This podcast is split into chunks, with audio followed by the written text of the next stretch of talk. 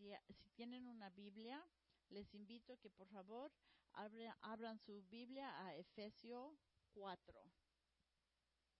Efesios 4.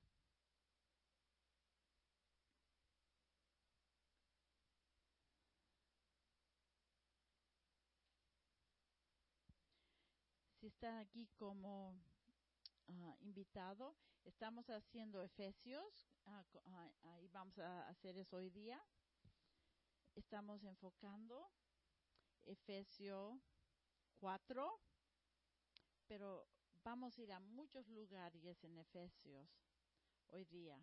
Así que pongan, ah, preparen sus dedos. Antes de leer, quiero am, decirles algunos libros que realmente me han ayudado con esto. Hay tres que realmente son mis preferidos y me han servido. Transformación de Gracia por Jerry Bridges. Segundamente, Pecado y Tentación por John Owen. Es un libro clásico. Es el doctor de nuestro espíritu, John Owens. Y el último libro, Confiar en Dios, también de Jerry Bridges. Estos tres libros realmente me han servido mucho en lo que vamos a hablar, ah, eh, me han animado. Así que si vemos Efesios 4, 4, 25 hasta 5, 2. 4, 25 hasta el 5, 2. Y estamos yendo de un capítulo a otro y esos, eh, esos capítulos no, no son, han sido puestos en los libros. Por tanto, dejando a un lado la falsedad, hablen verdad cada uno con su prójimo, porque somos miembros unos de los otros. Enójense, pero no pequen. No se ponga el sol sobre su enojo, ni den oportunidad al diablo. El que roba no robe más, sino más bien que trabaje haciendo con sus manos lo que es bueno, al fin de poder tener, ah, al fin de que tenga que compartir con el que tiene necesidad. No salga de la boca de ustedes ninguna palabra mala, sino solo lo que es sea bueno para la edificación, según la necesidad del momento, para que imparta gracia a los que escuchan y no entristezcan al Espíritu Santo de Dios, por el cual fueron sellados para el día de la redención. Sea quitada de ustedes todo amargura, enojo, ira, gritos, insultos, así como toda malicia.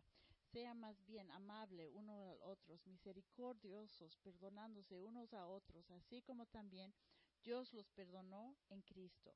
Sea pues imitador de Dios como hijos amados y anden en amor, así como también Cristo les amó y se dio a sí mismo por nosotros, ofrenda y sacrificio de Dios, como fragrante ar- aroma.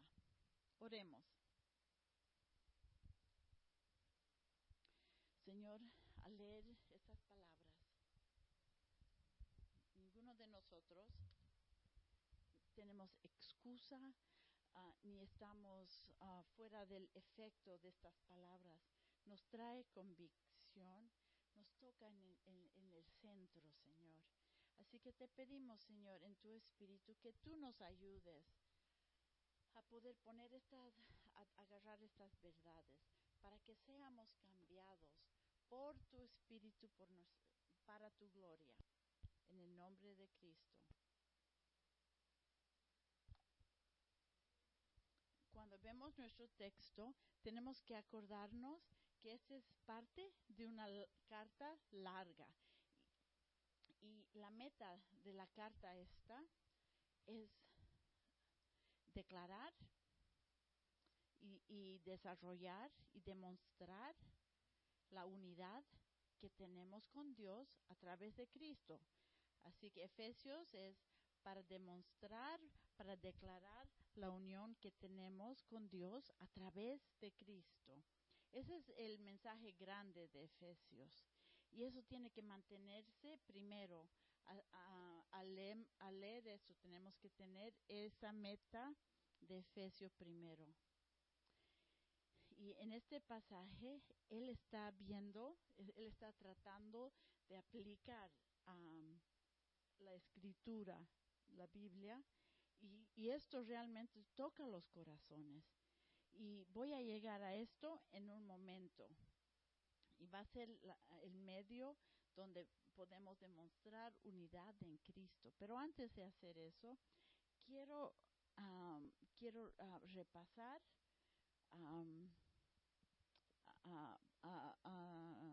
versículos para poder ah, entender mejor, para poder entender por qué la unidad entre los creyentes es cósmicamente, así en todo el mundo, súper importante. Y no uso esas palabras así nomás, es muy importante. Vamos a llegar a nuestros versos, pero primero, pongan sus dedos en capítulo 4 y vamos al capítulo 1, Efesios 1, 9 y 10. Pablo escribió esto en Éfesis.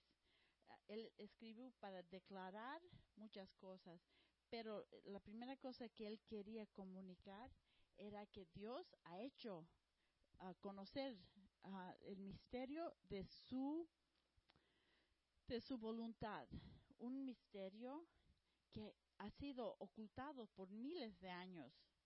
Y ese misterio ahora está siendo rele- re- relevado y es revelado. El misterio es que Dios ha estado trabajando en Cristo para hacer algo ah, cósmico, ah, para poder am, traer, unir, unir a un mundo que ha sido a través del pecado destruido. Eh, Pablo escribió esta, esta carta a la iglesia no, no solo para hablar, no para solamente hablar sobre nuestro enojo, no, él está tratando de comunicar algo más grande aquí.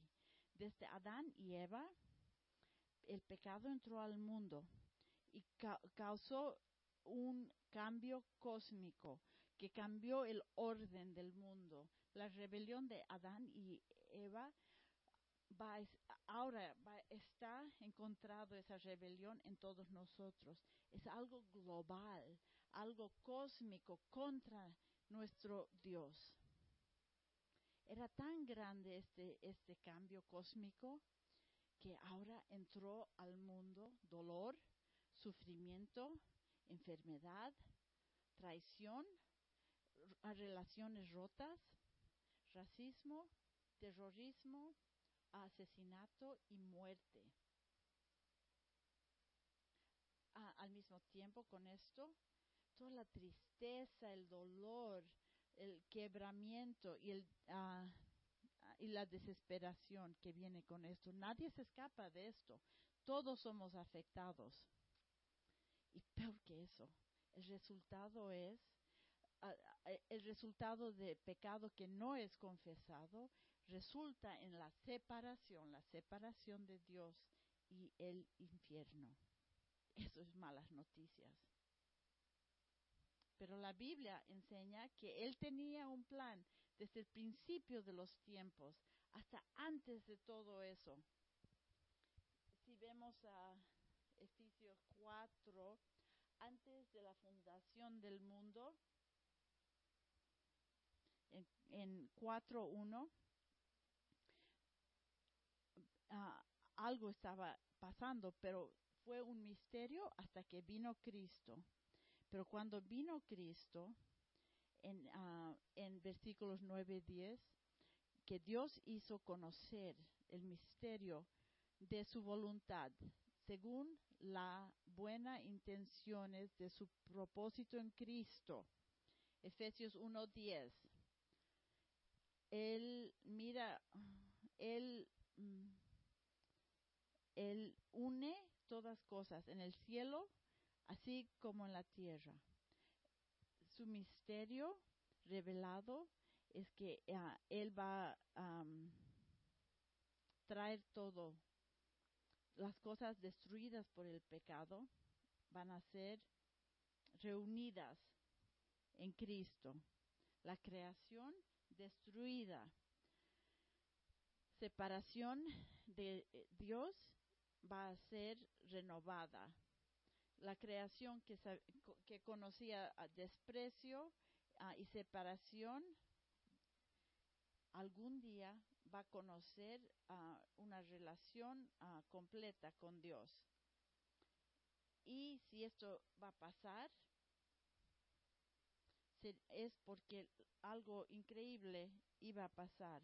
Esa, eso que era, eh, él que era am, puro y santo, iba a tomar el, el lugar del, ah, del pecador. Ah, un creador, ah, el creador iba a volver eh, el am, despreciado. Ese que era sin gloria, iba eh, el que eh, los que nosotros que íbamos a ser am, el misterio revelado es que el rey de la creación iba a volverse el siervo sufriente. Y el propósito en la universidad es que a través de Cristo iba a traer unidad, unidad a un universo que no lo merece. Iba a ser algo cósmico, algo grande, armonía que solamente Él podía restaurar. Y como dice en el versículo 10, que Él iba a reunir todas las cosas en Cristo. Nueve- eh, ah, Efesios 1.10. El plan de redención que era de Dios y de Dios solamente, que nos iba a traer, que iba a traer gloria iba a traer gloria a solo una cosa, el trabajo y la obra de Cristo. No hay otra persona en la historia jamás que iba a tener tal efecto en este mundo. Desde Génesis hasta el Nuevo Testamento vemos ah, el plan de reden- redención de Dios. Y se ve esto en actos grandes de Dios. Por ejemplo, eh, cuando Moisés saca a la gente de Egipto, de, de las, ah, de ser ah, siervos de Egipto. Y Dios hizo una gran obra al sa- salir. Y los judíos cada año tienen que celebrar eso. Pero, pero esto apuntaba a lo que iba a ser Cristo en el, en el futuro. O piensan, cuando a Moisés le dan la, la ley, Dios reveló lo que lo que necesitaba ser necesitábamos nosotros ser para ser ah, aceptables a, él y para ser am, teníamos que mantener la, la ley perfectamente para ser aceptados y ser holy. Y la redención de- que vino y así como la y realmente pienso que la ley es es, ah, es santa y grande y tenemos que tenerle mucho respeto. Pero eh, en, la, en la Biblia se dice que la ley misma no nos podía ah, restaurar o redimir del pecado.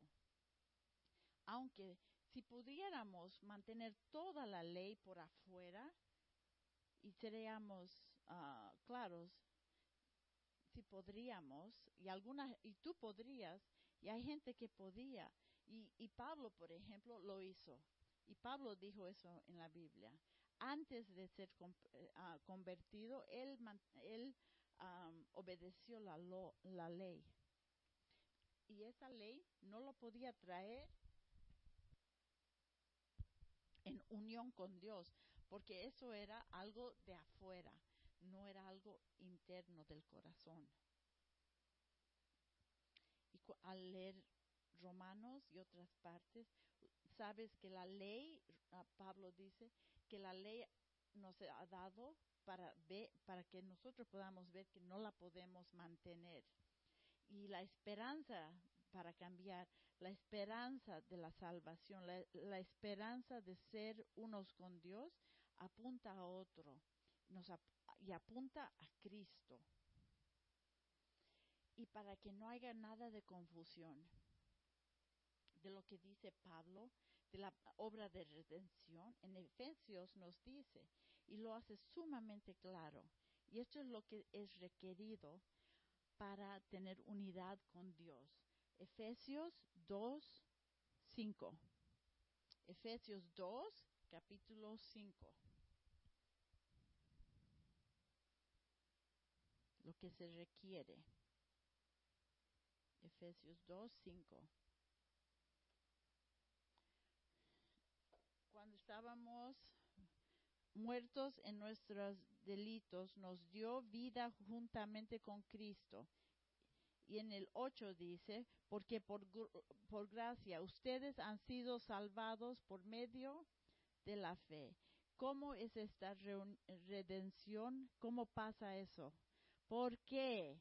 Por gracia, dice el 8, ustedes han sido salvados por medio de la fe. Y estos no nosotros que éramos enemigos de Dios, que ah, merecemos la ira de Dios, no podemos salvarnos nosotros mismos a través de la fe, a través de la a través de gracia. No es algo que podemos hacer o hemos hecho, pero es un don de Dios. Nadie puede proclamar o puede decir que, lo ha hecho solo. Nosotros somos la obra de Dios. Paren un momento. Si tú eres un creyente de Dios, Dios te ha hecho a ti. Eso es lo que dice la Biblia, que Dios te ha hecho a ti. Evidencia de la obra de Dios en, ti.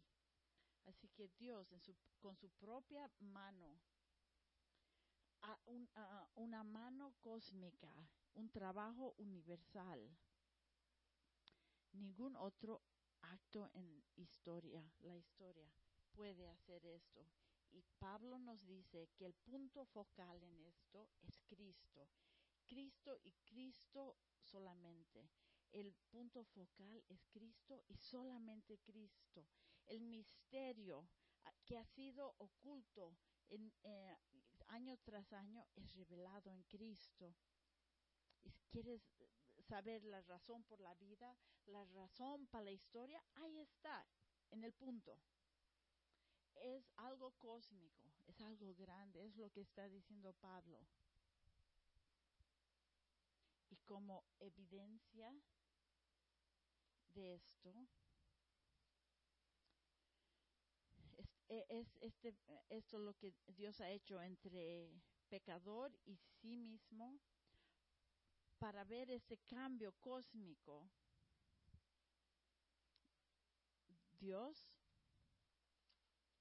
va, trae a gente de cada lengua, cada raza, cada lengua, y la trae, trae a una unión.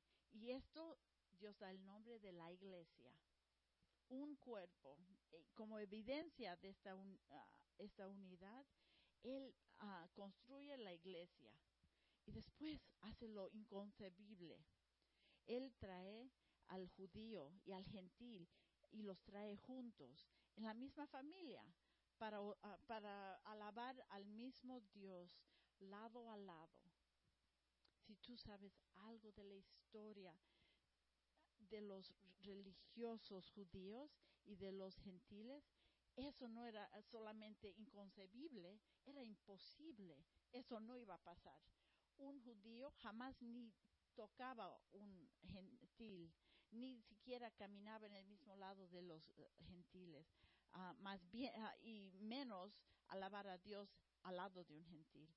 Pero por el plan de Dios de la redención, dice aquí en Efesios 3:6 este misterio, este misterio que los gentiles son coherederos. ¿Cómo? eso es un chiste, ¿no? Si yo soy un, un, un judío, eso es blasfemia, es contra la ley de Dios que un gentil sea coheredero. Pero este misterio, dice Pablo, que los gentiles son coherederos, miembros del mismo cuerpo, participando igualmente, Efesios 3:6, de la promesa en Cristo Jesús, uh, hola, uh, hombres gentiles aquí. Qué increíble que es esto. La palabra, la puerta ha sido abierta a través de la sangre y del trabajo de Cristo. Y por eso tenemos mucho que hablar y tenemos que ver nuestra historia, tenemos que mirar hacia atrás.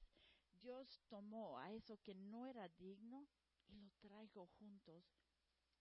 Y esa es nuestra canción.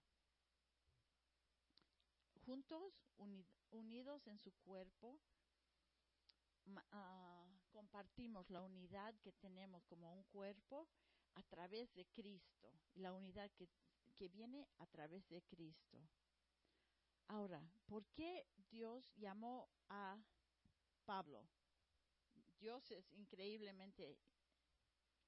Pablo era súper inteligente, él tenía muchos, ah, sabía todos los idiomas, era muy inteligente, conocía el, Antiguo Testamento de, de, cara a cara, él tenía una carrera increíble, una vida súper adelante de él. Y, la y dejó todo eso, lo tiró, lo echó. Y, es, y, y dijo que todo eso es como mm, basura, para lo, ah, basura en comparación de la uh, justicia, de tener la justicia de Jesús. a él lo torturaron, prisión, pero él nunca se queja. Algo realmente estaba en su corazón, que algo que yo oro, algo que estaba en el corazón de Pablo, que Dios oro que, que trabaje eso en mi corazón. ¿Por qué Dios lo usó? ¿Y por qué Dios nos, nos ah, hizo una iglesia y nos hizo uno y nos unió? Miren Efesios 3:6. Pablo dice en Efesios 3:6, 3:6, que nuestra misión es miembro del mismo, es saber que los gentiles son mm, ¿Qué es el plan de redención de Dios? ¿Qué es el plan de redención de Israel? ¿Qué es el plan de redención para los musulmanes? El plan de redención para todo el mundo es esto. A través de la iglesia, que a través, este es el 3.9, que a través de la iglesia, a través de la iglesia, lo siento, no encuentro eso. Uh, la, la iglesia, uh, a través de la iglesia, a través de Kingsway, a través de la iglesia universal, nosotros podremos uh, mostrar a través de su gracia la sabiduría de Dios. ¿Qué trabajo? ¿Qué llamado? Hay algunos llamados, que, algunos trabajos que tienen llamados muy altos, pero no conozco a ninguno que sea como eso. Nuestro trabajo es mostrar la misericordia de Dios. Así que la unidad de Dios uh, comprada por Cristo es para mostrar uh, el plan de redención de Cristo. Ese es un llamado alto. Es un gran, ah, la unidad tiene un llamado grande. La unidad en la iglesia va mucho más allá de, ah, de algo lindo. Es algo cósmico, es algo grande. Y hay un plan mucho más grande. Hermanos y hermanas, nunca nos olvidaremos esta verdad del Evangelio. Que Dios mm, para siempre ha conquistado el poder del pecado. Tomó el pecado y se, lo puso en sí mismo. Él tomó este pecado. Él vivió una vida que nosotros no podríamos vivir. Él murió una muerte que nosotros no podríamos morir. Pagó el precio que no puedo pagar y nos ha perdonado nuestros pecados y nos llevó nuestros pecados del, ah, del oriente hacia el occidente y nos llevó y nos mantenió y nos levantó en vida nueva y nos ha dado una, una herencia ah, que no termina y que no es que no se no es corrompida. Eso es buena noticia. Y esa buena noticia es la historia de todos ustedes. ¿Esa es tu historia? Esa es mi historia. Y esa historia es como, ah, como, el, ah, como la espalda en el cuerpo. Es, es como una luz en la iglesia. Eso no pasa así nomás automáticamente. Eso toma tiempo y eso toma crecer. Y Pablo dice que tenemos que crecer en las cosas que hacen la unión, que traen la unión de la iglesia, la unidad de la iglesia. La gloria de Dios está demostrada en esto. Si no hay gloria, si no hay la gloria de Dios, entonces el evangelio está está en riesgo de perderse. Nosotros como cristianos tenemos que tomar esta unidad sumamente seriamente. Así que en capítulo 4, donde nos encontramos hoy día, encontramos a Pablo en versículo 1, ah, diciéndonos que ah, nosotros los creyentes ah, caminemos en una manera para mantener la unidad de esta iglesia. Mantener y crecer en la unidad. Ahora, para ser honestos, yo sé que algunos de nosotros hemos estado en, ah, en lugares donde hemos, uh, hemos uh, experimentado cosas malas en la iglesia, falsedades, expectaciones que no se han ah, realizado.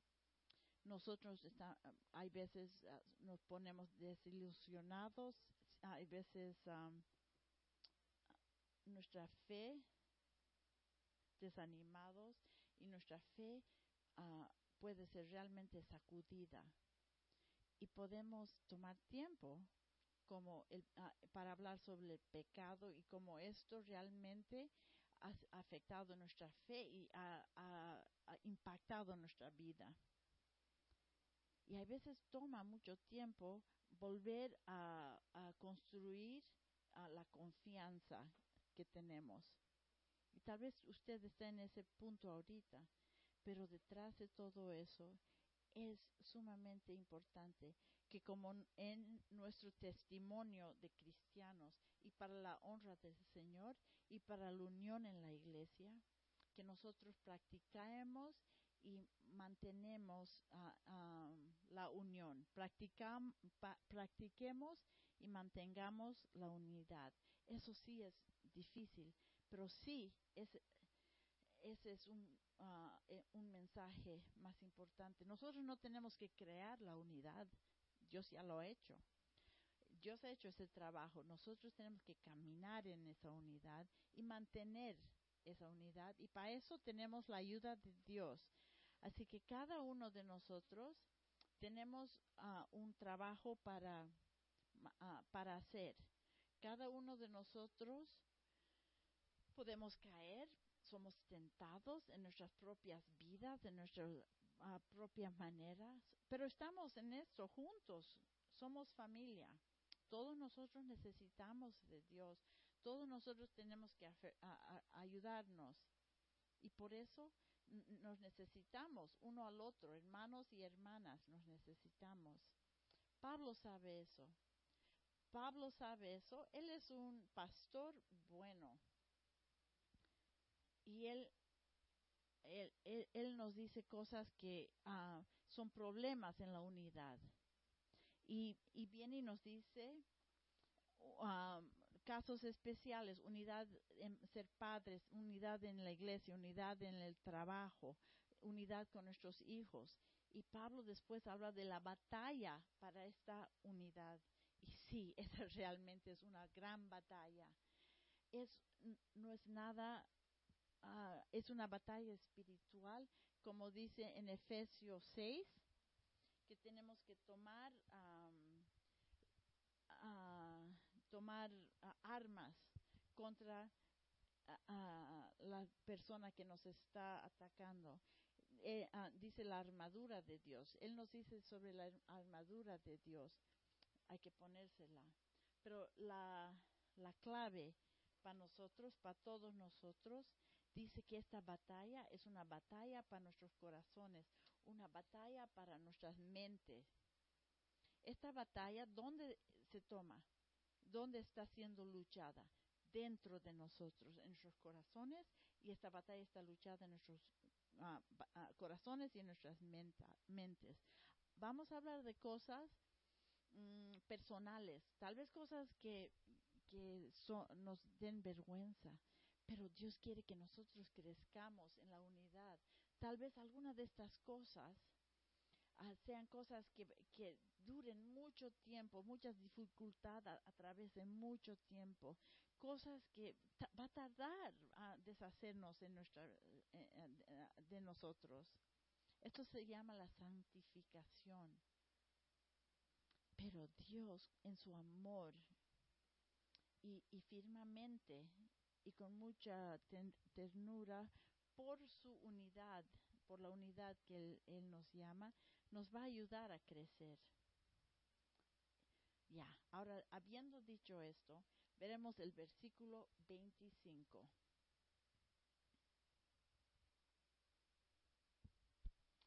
Pablo dice aquí, por lo tanto, dejando a un lado la falsedad, hablen verdad cada uno con su prójimo, porque somos miembros los unos de los otros. El 25 dice, habiendo, mm, uh, dejando a un lado la falsedad. Uh, tenemos que des deshacernos del hombre viejo, la, uh, el mentir. Y como somos miembros del Cristo, del cuerpo de Cristo, y Cristo es la verdad, estamos llamados a ser como Él y hablar uno al otro en la verdad. Ahora, la mayoría de nosotros hemos experimentado uh, haber sido uh, que alguien nos diga una mentira. Tal vez esa mentira causó una relación rota. yo me acuerdo hace años, una de mis um, de mis superiores mintió sobre mí a uno de mis superiores para hacerse ver mejor él mismo. Y él sabía que yo sabía que él estaba mintiendo me sentí como basura, como si fue, fuese atacado, menospreciado. La verdad no fue dicha. Y me, me, uh, me y, y, eso causó separación en nuestra relación. El mentir tiene uh, un efecto en las relaciones porque al mentir la confianza se va. Si tú tienes problemas en esto o cualquier cosa que, que vamos a hablar ahora, primero tienes que saber que Dios en su espíritu está aquí para ayudar. Pero eso lo hace a través de convicción para hacernos crecer. Decir la verdad y hablar la verdad es importante para mantener la unidad. Y la unidad eh, uh, se la hace a través de la confianza. No tenemos uh, eh, cuidado con esto. Mentir no es solo lo que decimos. Eh, tenemos que saber que el mentir es una parte pequeña de algo mucho más grande. De, es, es una, algo más grande que que es ah, la falsedad. Eh, Pablo dice en el 4.22, Efesios 4.22, Efesios 4.22 dice que ah, del ah, des- despojo del viejo hombre que es corrum- ah, corru- que corrompe. Entonces, de- dentro de mí hay este ah, viejo hombre que, mm, que corrompe. Y lo que él hace es, él corrompe según los deseos de engaña. Así que él engaña. El hombre viejo es uno que engaña.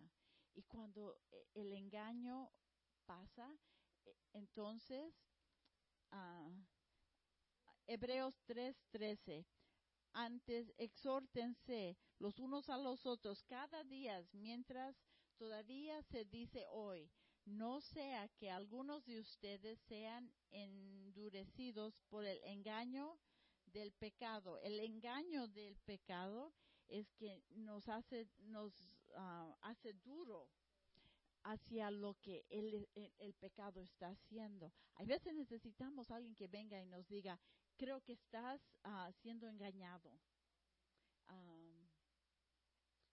Ah, do- él nos ha dado,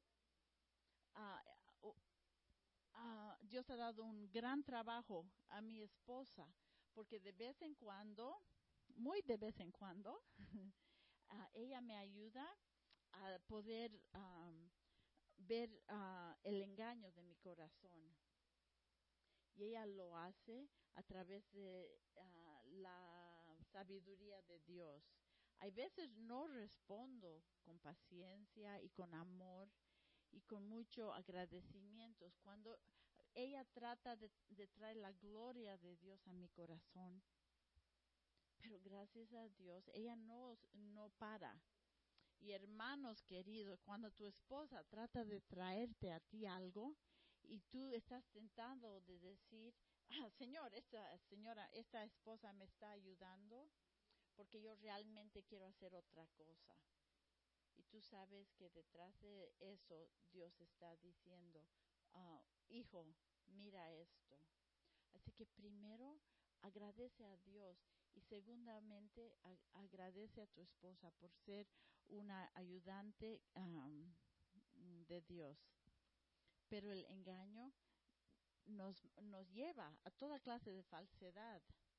Así que, próximo, el versículo 25. El enojo, eno- el 25, enójese, ah, pero no pequen, no se ponga el sol sobre su enojo. Y hay veces si lees eso, puedes pretender que no está eso ahí. Tenemos que tener mucho cuidado al oír lo que está diciendo y lo que no está diciendo en la Biblia. Aquí no está diciendo, no seas enojado, eh, no tengas enojo. Más bien él aquí te dice en una manera, él, él dice que hay este enojo, pero este enojo no puede ser pecado. Entonces, ¿qué pasa aquí? Hay tres palabras aquí en el ah, Nuevo Testamento. Dos de ellas no se las puede hacer y uno de ellas se, ah, sí ah, la Biblia sabe que se va a hacer. Y esta de aquí es un hábito, este, am, este enojo es ah, un hábito de la mente que se la trae, que bajo ciertas condiciones am, ah, crece. Romanos 12.9 dice, ah, 12.9 dice, aborrece lo malo, aplíquense a lo bueno. Romanos 12.9 dice, aborrece el malo, el mal. Hay, hay algo bueno del mal, ah, del ah, enojo, ah, contra el enojo contra el pecado. Este enojo contra el pecado sí está bien si nosotros vamos a ir contra el pecado. Entonces, este enojo que es contra ah, el pecado tiene que estar vivo en nuestros corazones y guiados por la palabra del Señor y la razón y guiados por el Espíritu Santo, este enojo ah, ah, contra la injusticia y el pecado, ese es un enojo que sí es permitido, pero esa generalmente no es el enojo en el cual nosotros estamos viviendo. Muchas veces hay un hay un enojo que es prohibido en el en el en, la Biblia. Ese, ese enojo que es uh, turbulento, agitación, así como hierve y, y, viene como una cólera. Una, una cólera, esa clase de ira está prohibida. Y esto nos trae desunidad y en nuestros corazones no deberíamos ir ahí. Ah, el enojo que está eh, ah, ah, que viene con irritación y amargura, un, una ira que es bien fuerte o bien silenciosa. Eso se llama la ira humana. Y todo eso trae desunidad y el pecado tenemos que guardarnos contra esto. Si vamos a proteger la unidad, tenemos que guardarnos contra esto. Ah, el mundo dice, el aire es algo normal, pero eso no es lo que la Biblia nos enseña. Hay un propósito y hay una manera en la cual nosotros tenemos que dirigir a la ira. Nosotros no podemos dormir, no, dormir ah, y, y, el sol no puede bajar Ah, no puede bajarse en esta ira. Y si hacemos eso, nosotros le damos oportunidad al diablo. No se ponga el sol sobre su enojo. Cuando yo luchaba en, uh, en high school, nunca dejabas que tu oponente agarre algo de ti que, que, él te podría ganar al eso. Por ejemplo, que no podía tomar tu brazo, por ejemplo, o no podía tomar tu mente o tu emoción.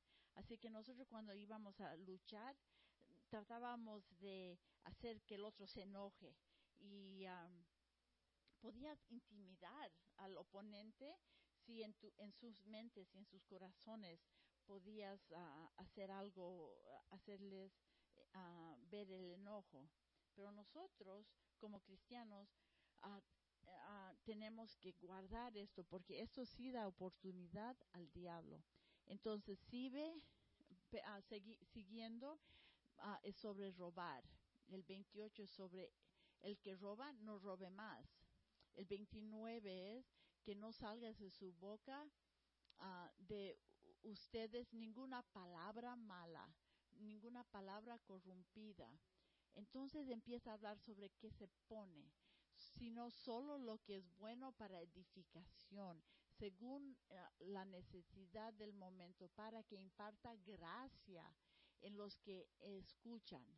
Si hay alguna oportunidad de ser desunidos, realmente puede ser por la manera en que nosotros nos hablamos, a través de la abundancia de nuestros corazones, habla nuestros labios. Habla tenemos el potencial de con nuestros labios podemos levantar, pero al mismo tiempo podemos destruir y desanimar. Podemos glorificar a Dios y dar gracia, dar fuerza, como habló Shane. O podemos desanimar, podemos morder, podemos sacar uh, está con está conectado con nuestra boca eh, animar podemos animar o desanimar nuestra lengua hay mucho en la Biblia que habla de nuestra lengua lo que hablamos Proverbios 6 12 la persona indigna el hombre malvado es el que habla con boca perversa Proverbios 26, 28. La lengua mentirosa odia a los que oprime. Odia. Eso es realmente fuerte, ¿no? El 21, 23. El que guarda su boca y su lengua guarda su alma de angustia. Eso sí, realmente es verdad, ¿no? ¿Cuántas veces hemos he dicho algo y oh eh, trabajo con uh, una gente uh, unos uh, compañeros donde trabajo donde enseño y son cristianos. Y cuando eso nos pasa decimos ah muy tarde ya saben lo has dicho no no aunque no querías decirlo lo has dicho y Santiago 3:6 es es mi favorito. Vean Santiago 3:6 también la lengua es un fuego, un mundo de iniquidad, iniquidad. ¿Qué es lo que dice Santiago aquí? La lengua está puesta entre nuestros miembros, la cual contamina todo el cuerpo, es encendida por el infierno, por el infierno. Ouch. Tenemos que guardar nuestro hablar si vamos a guardar la unidad. Y nosotros en nuestra sociedad oímos sobre uh, yo tengo derechos en lo que hablo, puedo hablar lo que me da, lo que siento y lo que uh, y tengo derecho de hablar esto. Amigos, eso no es la verdad. Es mal ense enseñar. No hay no es bíblico y uh, echa a perder la unidad en cualquier contexto donde esto está hecho. No hemos aprendido a Cristo así. Y Pablo aquí dice, uh, pone uh, el, el, el, comentario de que nosotros um, entristecemos al Espíritu Santo en el versículo 30. Entristezcamos al Espíritu Santo con nuestro hablar quiero enseñarte a hablar sobre dos versículos en Efesios que está al principio y al final de eso nuestras uh, de nuestro versículo hoy día. Entonces, un versículo eh, adelante y otro atrás. Veremos Efesios 4, 1 al 2, que, que es el versículo en Efesios que va antes de nuestro pasaje, que es el 25, ¿no? Yo, pues, prisionero del Señor, les ruego que ustedes vivan de una manera digna de la vocación. Oigan bien, con que han sido llamadas, que vivan con toda humildad y mansedumbre, con paciencia, soportándose, soportándose unos a los otros en amor, soportándonos unos a los otros en amor y al otro lado de nuestro versículo, Efesios 4:32. Efesios 4:32. Sean más bien amables uno con otros, misericordiosos, perdonándose uno al otro, así como también Dios los perdonó a Cristo. Sean pues imitadores de Dios como hijos amados, como hijos amados, imitadores de Dios, imitadores de Dios y anden en amor, así como también Cristo les amó y se dio a sí mismo por nosotros, ofrenda y sacrificio a Dios, como fragante aroma. Eh, les prometo, si ustedes están en esta iglesia, nosotros vamos a pecar uno contra el otro. Les prometo. Esa es la realidad horrible de, de tener esa lucha con el hombre viejo eh, dentro de nosotros. Nos vamos a ofender, nos vamos a lastimar. Va a ser difícil.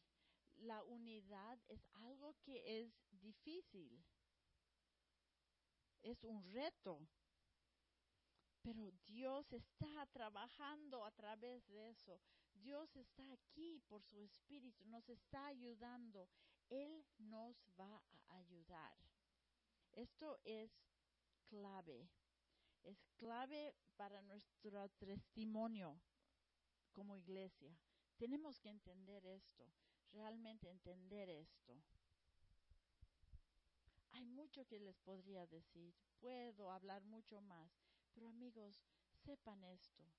Mientras tú buscas la lucha que hay dentro de tu corazón, uh, uh, trata uh, esas cosas en tu corazón que, tú, como, tú traes, que Dios está realmente tocando en tu corazón, sabe esto, que Él está celoso por ti, Él está celoso por nosotros y Él está celoso por su gloria y Dios nos va a ayudar y Él nos va a ayudar a crecer.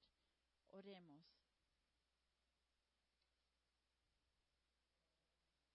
Señor, nuestro deseo, eh, como tus, tu hija y tu hijos, es mostrar la gloria de Dios, la verdad increíble de quién es Dios. Pero Señor, en este lugar, tu unidad, lo que tú has hecho, lo que tú estás ah, construyendo, que eso muestre, eh, eh, mostrando la verdad de Dios, lo que estás construyendo de Dios, te pedimos tu ayuda. Te pido, Señor, como creyentes tuyos, ah, cuando, tú uno por uno toques nuestros corazones y nos llames a crecer y tú nos llamas a crecer y a glorificarte, ayuda a que nuestros ojos estén enfocados en ti, que nuestros ojos estén en ti. Y oro esto en el nombre de Jesús. Amén.